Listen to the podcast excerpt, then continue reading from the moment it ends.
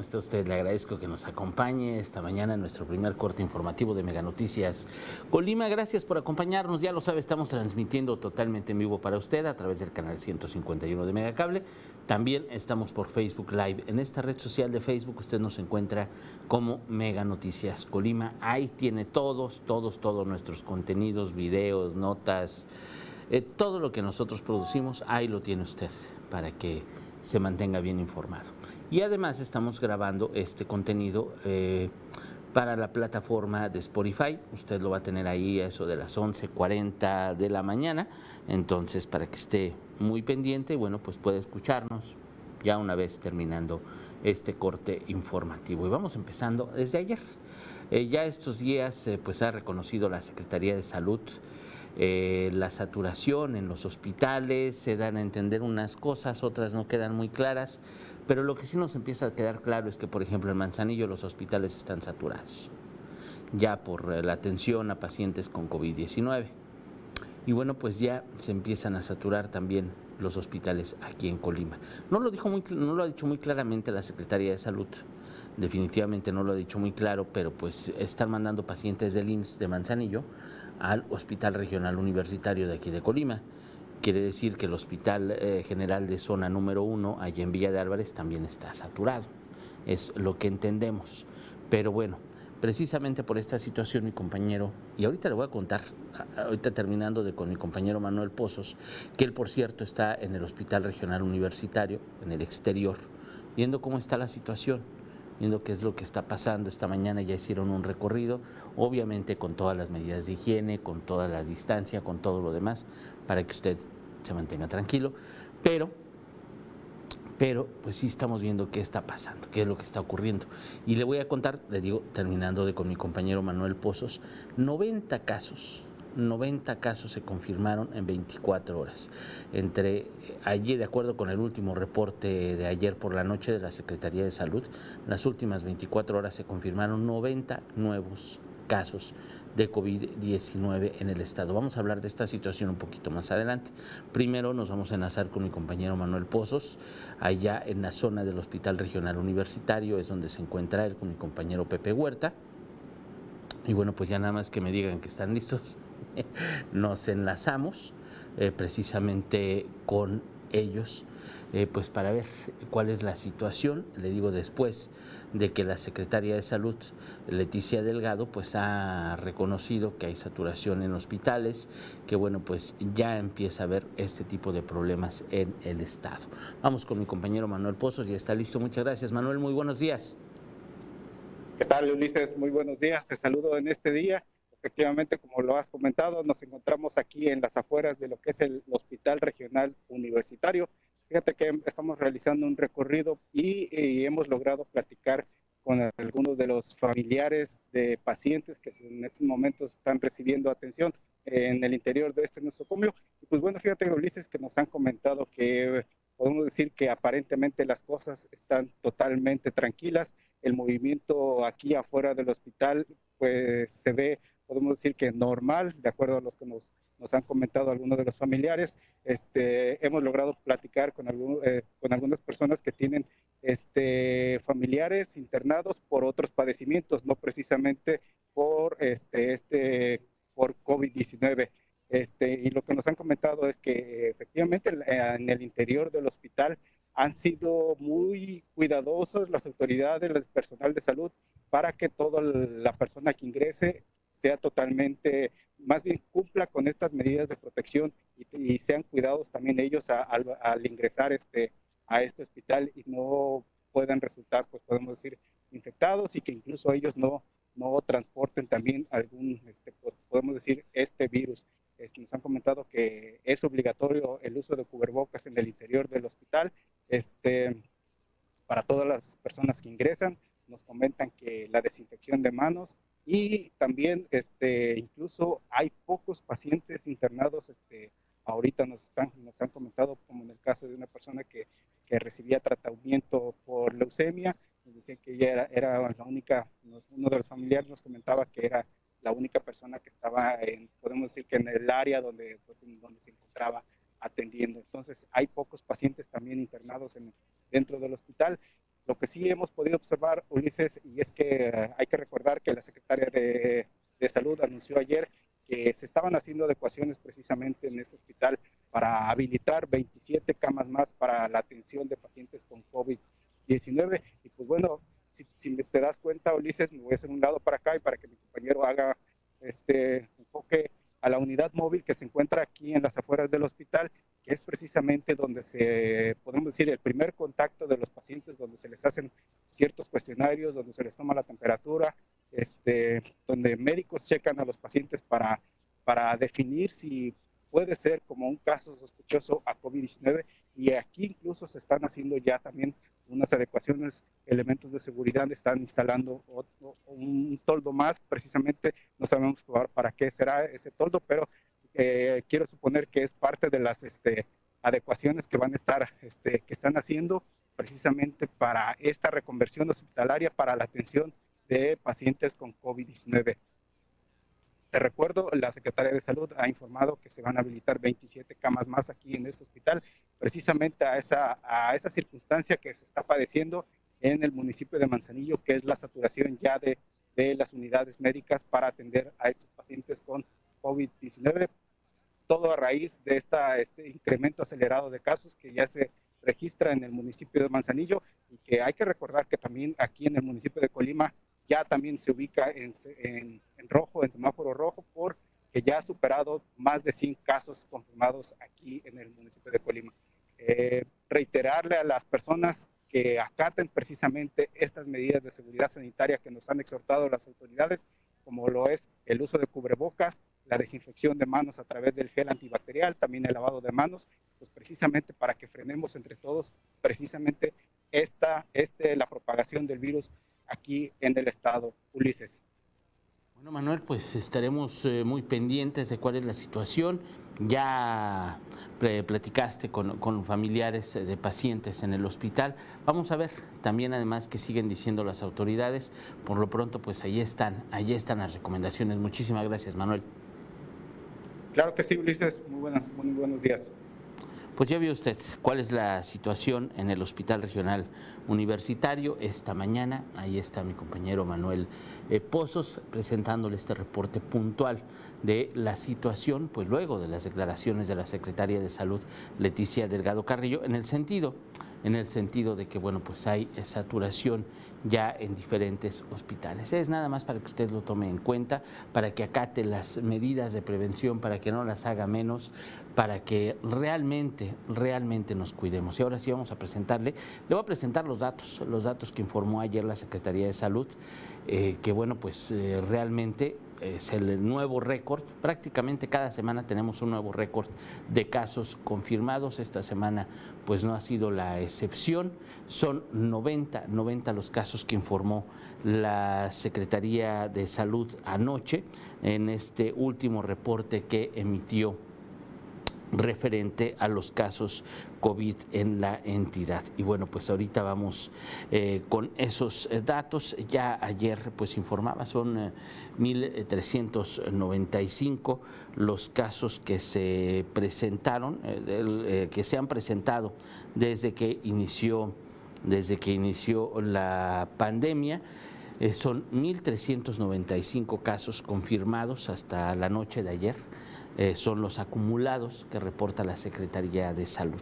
Pero si nos vamos allá específicamente, ¿cuáles son los casos activos por municipio? Pues invariablemente Manzanillo, Manzanillo sigue todavía a la cabeza como municipio. Son 152 casos que ha presentado, que hasta ayer por la noche tenía activos el municipio de Manzanillo. Mientras eh, que Tecomán es el municipio que le sigue son 151 casos. Es solamente un caso de diferencia, una ciudad pues muy diferente Manzanillo a la de Tecomán, para que tenga nada más un solo caso de diferencia. Ahora si nos vamos a Colima, Villa de Álvarez, si los tomamos en cuenta como un área conurbada, como una sola zona metropolitana, como una sola ciudad, pues imagínense nada más, ya rebasamos los 200 casos activos ah, de acuerdo con el último reporte de ayer. Son 204 casos activos entre, entre eh, Villa de Álvarez y Colima si los tomamos en cuenta como una sola zona metropolitana. Eh, Colima tiene 123 casos, esto de acuerdo con el último reporte, Villa de Álvarez tiene 81. Colima pues está prácticamente a nada, a competir con Tecomán, con Manzanillo, a ocupar. Eh, estamos en tercer lugar aquí en Colima, el cuarto lugar invariablemente es Villa de Álvarez, pero vea nada más, si los tomamos en cuenta como una sola ciudad, a Colima y a Villa de Álvarez, ya rebasamos los 200 casos. Son 204 casos que se han registrado en la ciudad, en Colima y Villa de Álvarez. Manzanillo 152, Tecomán 151. De los demás municipios, la verdad es que sí van aumentando, pero pues a una situación es igual. Por ejemplo, Coquimatlán llegó a 15, 15 eh, casos activos ayer por la noche, de acuerdo con el, último reporte de la Secretaría de Salud. Le seguiría Cuauhtémoc con 8, después eh, tenemos Armería con 7, Comala con 6, Ixtlahuacán con 5 y Minatitlán con 4 casos activos. Ese es el mapa. Ese es el mapa de la situación de COVID-19 en el estado. De acuerdo con los semáforos, pues el semáforo de la Secretaría del Semáforo del Gobierno del Estado, eh, pues es, está en rojo. Está en rojo los 10 municipios, las tres jurisdicciones sanitarias están totalmente en rojo en la entidad. Y bueno, pues también el semáforo del gobierno federal nos mantiene en color rojo. ¿Qué es lo que deberían de estar haciendo las autoridades? ¿Cuáles son los lineamientos para, este, para estos semáforos en color rojo? Bueno, pues es muy sencillo, se lo hemos dicho a usted. Es que solamente pueden operar las eh, actividades esenciales, solamente pueden trabajar las empresas que tengan actividades consideradas esenciales que son alimentación, transporte, medios de comunicación, eh, todo lo que tiene que ver eh, con el sistema médico, con la salud, pues también pueden, pueden operar la minería, la construcción, también el ensamblado de vehículos, pues son las actividades consideradas esenciales. Que bueno, pues ya las autoridades se hagan de la vista gorda para algunos negocios, para algunos sectores, con otros no, unos sí tengan facilidades, otros no tengan facilidades, pues ese ya es cuestión de las autoridades. Nosotros como ciudadanos pues sí debemos de tomar muy en cuenta la situación que estamos viviendo, nosotros como ciudadanos debemos de tomar en cuenta si las autoridades hacen o no hacen su chamba, porque en los discursos iban a decir que están haciendo las cosas, que todo lo están haciendo muy bien, cuando en la realidad nos damos cuenta que bueno, pues hay muchas deficiencias, hay muchas carencias en autoridad, hay situaciones que no han quedado claras y que bueno, pues van a tener que explicar en cualquier momento. Por ejemplo, el tema de las clases. Se supone que ya el 10 de agosto, se supone que el 10 de agosto iniciaría iniciaría el próximo ciclo escolar se supone que el próximo 10 de agosto. Y aparentemente pues sería la asistencia escalonada, no irían todos los alumnos al mismo tiempo y bueno, pues sería un periodo de remediación, que se había un periodo remedial, curso remedial como lo había informado la Secretaría de Educación. Pero pues esto no ha quedado todavía muy claro por la situación que estamos viviendo, por ejemplo en Michoacán, pues ya el ciclo escolar que viene, el 2020-2021, pues ya quedó cancelado, va a ser a distancia, va a ser en línea, así va a quedar en Michoacán. Ya están tomando decisiones en otros estados del país precisamente de cómo van a quedar los ciclos escolares, porque pues no va a ser imposible que con la situación que estamos viviendo vamos a empezar las clases de manera presencial, los niños van a ir a la escuela, aunque sea escalonado. ¿eh? Aunque sea escalonado, no van a ir por el riesgo que representa precisamente juntar a los alumnos de los salones, etcétera. Imagínense nada más el riesgo que van a tener y bueno, pues eso no, no, va a ocurrir.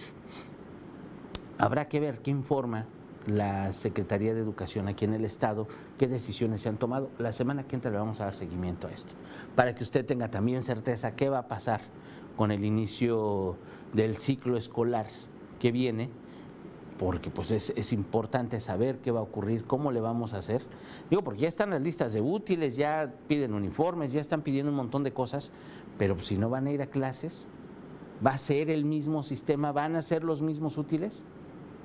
Es algo que tiene que responder, porque ya las listas se entregaron como si los niños fueran a ir a la escuela. Y entonces imagínense la cantidad, si además de esto van a tener una carpeta de, aprendizaje, van a tener no sé cuántas cosas, pues para saber en qué gastar y en qué no gastar. Digo, es algo que tendría que pensar la Secretaría de Educación. que hasta este momento, como en todas las decisiones que toma la Secretaría de Educación, pues ya se van informando de a poquito, hasta que imagino que el gobernador autoriza, no hay quien tome una decisión, no hay quien diga con tiempo y claramente, a ver, en Colima las cosas van a ser así. ¿Por qué no? Ya le digo, las listas útiles ya, ya se pidieron, ya se encargaron. Ya muchos papás ya están comprando los útiles. ¿Y para qué les van a servir? Dígame usted, si tiene hijos en edad escolar, ¿qué pasó con sus cuadernos, con sus libros los últimos meses de clases? Abril, mayo y junio. Esos tres meses. Eso sí tuvo que gastar en hojas. Los libros de texto posiblemente se hayan utilizado. ¿Y los demás cuadernos? ¿Y todo lo que tenían los niños ya en casa lo usaron? ¿Realmente lo utilizaron? Digo, porque nos van a hacer comprar más cosas, entonces van a seguir las clases en línea. Y es algo que debería definir con tiempo la Secretaría de Educación, que para eso están. Para eso tiene un montón de gente pensando qué van a hacer. Le vamos a dar un seguimiento a este tema porque es algo invariablemente que pues, sí nos va a afectar. Y bueno, pues vamos a ver cómo lo determinan las autoridades. Le digo, ya en Michoacán ya se adelantaron y dijeron, no, pues va a ser en línea. De otra manera no se va a poder. En otros estados ya están por tomar las determinaciones al respecto, para que no les agarren con los dedos en la puerta, como nos ha pasado aquí en Colima. Las decisiones se toman a nivel federal, se toman en los gobernadores, las toman mucha gente, pero aquí no las sabemos y preguntamos y no nos contestan. Imagínense nada más cómo está la ciudadanía, los padres de familia esperando. ¿Qué va a pasar con la educación rural? ¿Qué va a pasar con los niños hijos de jornaleros? ¿Qué va a pasar con ellos? ¿Qué va a pasar con todos los que no tienen acceso a Internet? ¿Qué va a pasar con todas esas personas que no tienen un teléfono celular, un smartphone con el que puedan hacer la tarea? ¿Qué va a pasar con todos ellos? ¿Qué va a pasar, le digo, con los útiles escolares? ¿Qué va a pasar con los ciclos? ¿Qué va a pasar con todo? Porque definitivamente el 10 de agosto no vamos a regresar a clases presenciales. Eso va a ocurrir. Entonces la autoridad, la Secretaría de Educación debe responder. Y pues yo creo que ya, pues ya estamos, ¿a qué día estamos? Estamos a dos semanas prácticamente de empezar un ciclo. Imagínese nada más. Pero bueno, el güero, le mando un abrazo, le mando un abrazo, güero. Ya quédate en casa. En mi casa también transmito, no se preocupe. De mi casa o de aquí, yo estoy al aire. Le agradezco mucho eh, la, molestia de su mensaje. Muchas, muchas gracias. Le mando un abrazote, güero. Eh, Mario, no más cañones antigranizo. Ya basta, necesitamos agua, mucha agua. Efectivamente, don Mario, las fotos. Usted díganos, nosotros vamos. ¿A dónde quiere que vayamos a grabar esos cañones? Nosotros mandamos cámaras, vamos con reportero, hacemos lo que nos toca. Ya ve, aquí la, Comisión Nacional del Agua, pues dicen que, que hay, que no hay, que no sé qué. Díganos, nosotros vamos. Porque si están operando no deberían de hacerlo. Así de sencillo. Em, comenta cómo Locho por intereses y en Villa de Álvarez se cerraron los tianguis y en Colima no.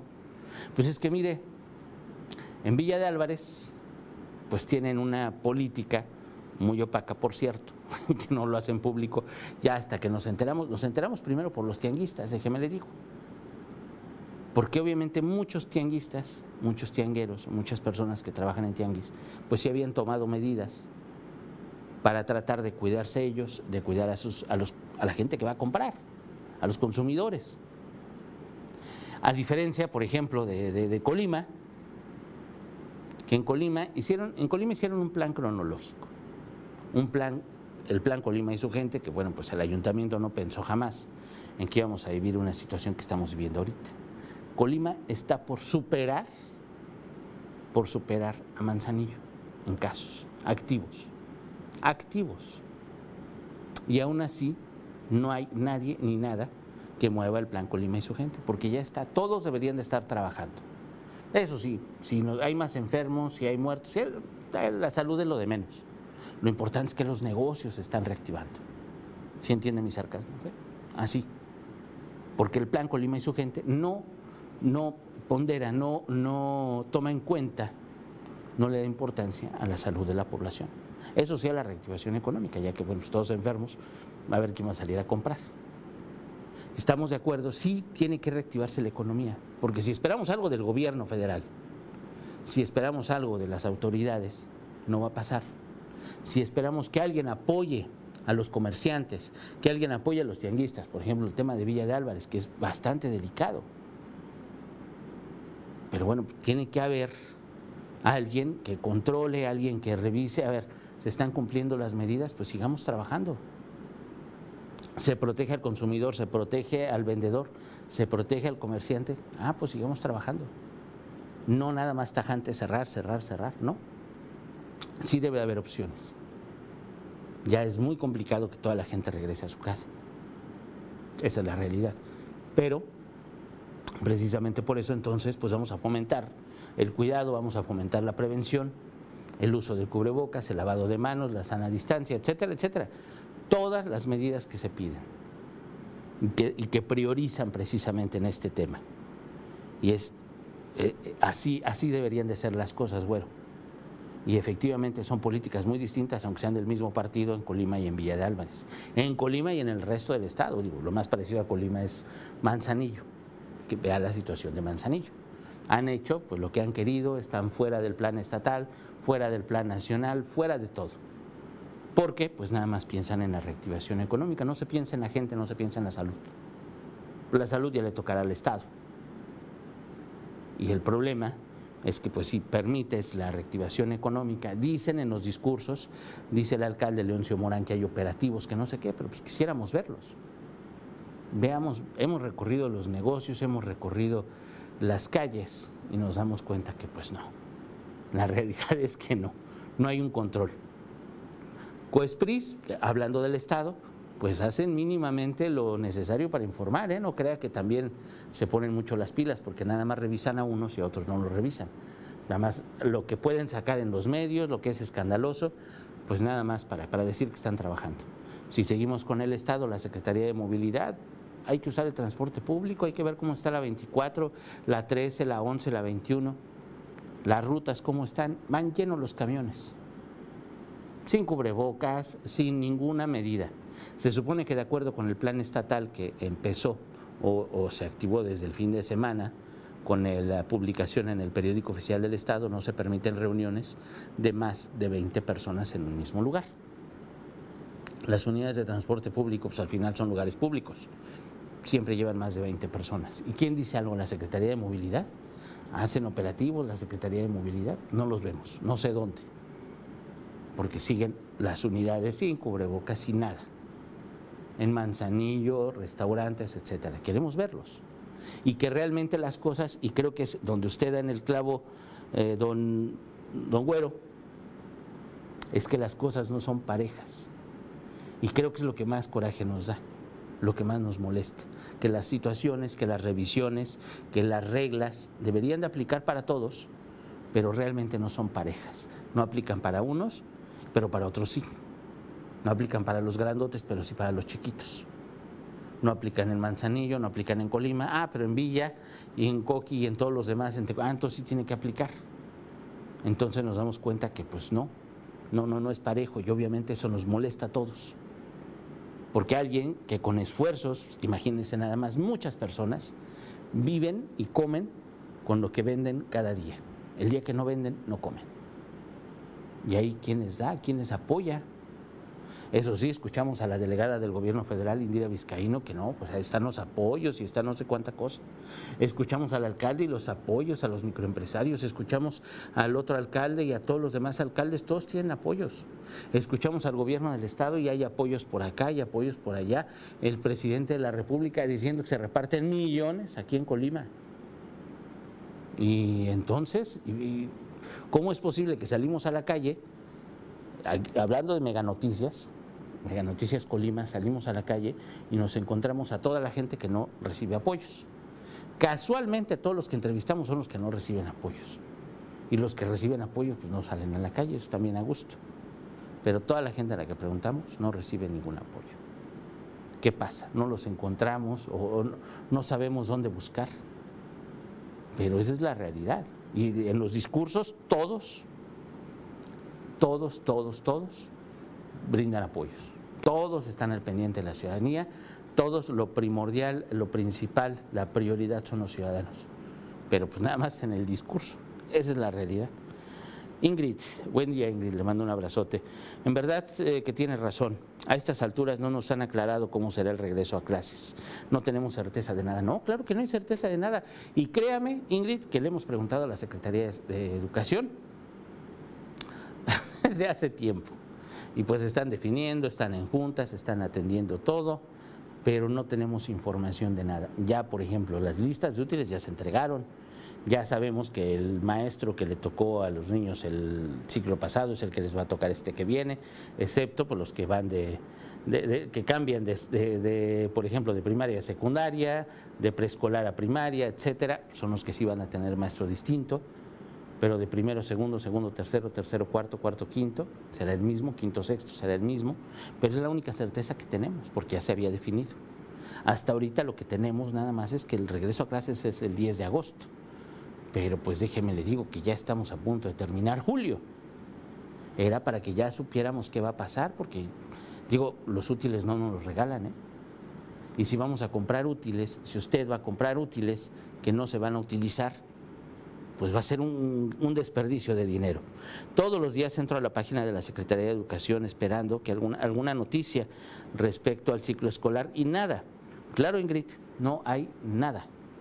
Definitivamente no hay nada no va a encontrar nada. Y si les llama, llámeles, por favor. Ahí están los teléfonos para que usted se comunique, a ver qué le dice. Pues le van a decir que todavía no se define, que tenga paciencia. Eso es lo que le van a decir. Pero les digo, ya estamos por terminar. Estamos por terminar ya, ya julio. Estamos a 23, imagínense nada más. Estamos a 23 de julio. Nos quedan prácticamente 7 días. Estamos a 17 días del inicio del siguiente ciclo escolar, a poco más de dos semanas del siguiente ciclo escolar. Y no tenemos información hasta este momento, información clara, información precisa, información a tiempo. Si algo le ha faltado a la Secretaría de Educación, por lo menos aquí en Colima, es eso. Se la pasan pensando, se la pasan analizando. Le digo, muchas, nos enteramos de que el ciclo terminaba a distancia por otros gobernadores, por la reunión de gobernadores, los que están en contra de la cuarta transformación, este grupo al que pertenece o al que se ha integrado el, el gobernador de Colima, José Ignacio Peralta Sánchez, nos enteramos por los gobernadores que iba a terminar el ciclo a distancia. Y la Secretaría de Educación de Colima lo confirmó una semana después. el gobernador lo confirmó primero, pero como dos días después. Imagínese nada más. Esa es la certeza que tenemos de las autoridades, es la información que tenemos de las autoridades. Ni siquiera la información básica, ni siquiera esa información básica tenemos. Es algo que tienen que cambiar en las autoridades. Pedimos información y no, pues ahorita no, es que no sabemos, es que están analizando, es que todos están en reuniones, están muy ocupados. Y lo que necesitamos es que usted sepa qué va a pasar, cómo le vamos a hacer. Porque además son gastos, es dinero que no tenemos y deberían de saberlo las autoridades. Si se han dado cuenta que estamos en una pandemia, ¿verdad? Si se han dado cuenta que mucha gente ha sido despedida de sus trabajos y que lo que habían prometido cuando empezó la pandemia de cuidar a los empleados, de denunciar a las empresas que despidieran gente, etcétera, etcétera, se quedó en discursos. Porque cuánta gente se ha quedado sin trabajo y no han hecho absolutamente nada. Es realmente lo único que tenemos, discursos. Pero vamos a seguir preguntando, Ingrid, no se me desespere. Esperemos que en algún momento de la vida nos sigan algo. Créame que vamos a preguntar. La semana que entra yo espero que tengamos el tema amplio. ¿Qué va a pasar? Esperemos que, que, el gobernador, que alguien les jale las orejas en la Secretaría de Educación, porque de verdad pues, hay que tomar en cuenta cuántas personas tienen hijos en el Estado. Tienen que planear, saber qué va a pasar, qué vamos a hacer. Porque los mismos útiles no se van a utilizar si no van a la escuela, eso es obvio. Digo, no soy maestro, no soy pedagogo, no soy nada de eso. Simplemente sentido común. Porque así pasó abril, mayo y junio. No se utilizaron los útiles que ahí tenían.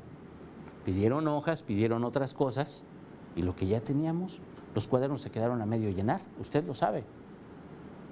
Entonces no podemos seguir con esa misma dinámica porque no los van a usar. Entonces, ¿qué va a pasar con la lista de útiles que ya pidieron? Es algo que tienen que responder, lo vamos a seguir preguntando Ingrid. Mm, Heidi, nadie dice nada del regreso a clases. Efectivamente, lo que le comentaba, no dice nada. Es una tremenda desorganización, no hay comunicación entre autoridades, por eso las personas no toman las cosas con seriedad. Híjole, Cookies, pues sí, le agradezco su, su, su mensaje, Cookies. Efectivamente, pues no, no podemos tomar con seriedad algo que no nos unos dicen una cosa, otros dicen otra, o nos enteramos primero por el gobierno federal y ya luego dos semanas después nos enteramos por lo local y además luego dicen cosas distintas. Entonces no nos queda, no nos queda nada, nada claro, Cookies. Le mando un abrazote, muchas gracias por estar en comunicación con nosotros. Y bueno, pues le, diremos, ¿eh? créame que sí estamos preguntando, ya le platicaremos a usted qué nos responden, qué es lo que tienen que decir, esperemos que que ya estén ahora sí definiendo las cosas y tengamos información clara, sepamos exactamente qué va a pasar, por lo menos en, esta, en este tema y en otros tantos temas que siguen todavía en el tintero, que siguen todavía pues en pausa, porque pues las autoridades no avanzan, no definen, pero eso sí, mire, para los discursos nunca, nunca faltan palabras, eso que ni qué. Yo lo espero a las 3 de la tarde, a las 7.58 de la noche le espera mi compañera Dinora Aguirre Villalpando. Tenga usted muy bonito día.